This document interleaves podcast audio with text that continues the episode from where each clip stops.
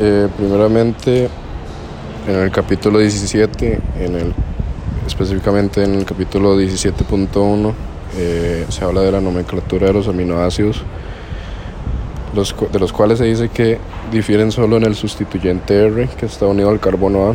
La amplia variación que hay entre sus sustituyentes es lo que da a las proteínas su gran diversidad estructural y en consecuencia su gran diversidad funcional. Algunos ejemplos de, estas, eh, de estos aminoácidos son la glicina, la alanina, la valina, eh, la leucina, entre otros. Eh, en el 17.2 se habla sobre la configuración de los aminoácidos.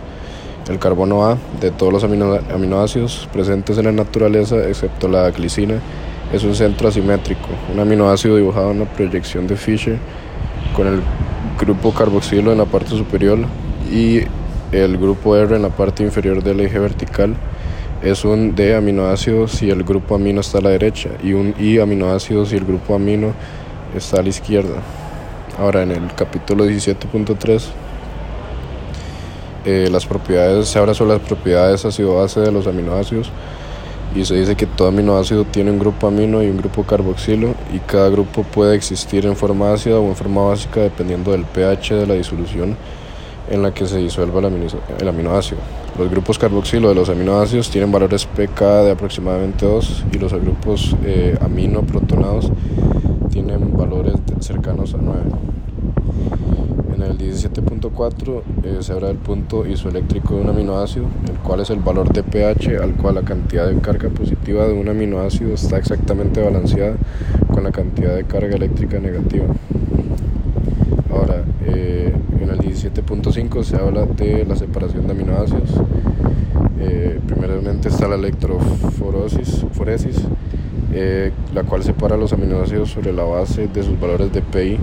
Se aplican unas gotas de disolución de una mezcla de aminoácidos y se aplican en el medio de una pieza de papel de filtro. ahora la cromatografía en papel separa los aminoácidos según su polaridad unas pocas gotas de una disolución con la mezcla de aminoácidos en la base de una tira de papel de filtro. Y el borde del papel se coloca un disolvente y este disolvente se mueve hacia arriba en el papel por capilaridad, arrastrando con él los aminoácidos.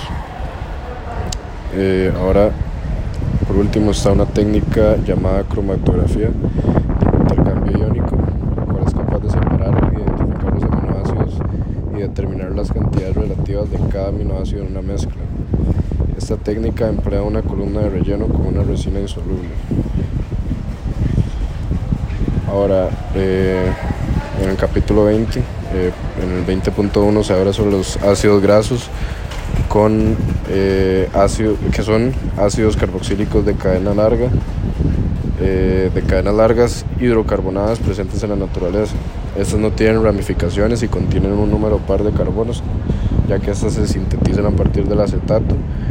Eh, estos ácidos grasos pueden ser saturados o insaturados dependiendo del enlace que lo compone, del tipo de enlace que lo compone. En el 20.2 las grasas, eh, se habla sobre las, grasas y los aceites, los cuales son triglicéridos.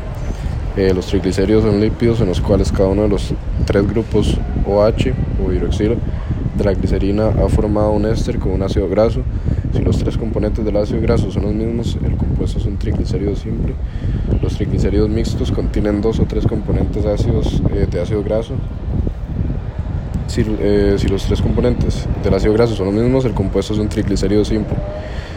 Los triglicéridos mixtos contienen dos o tres componentes de, de ácido graso y son más frecuentes que los triglicéridos simples.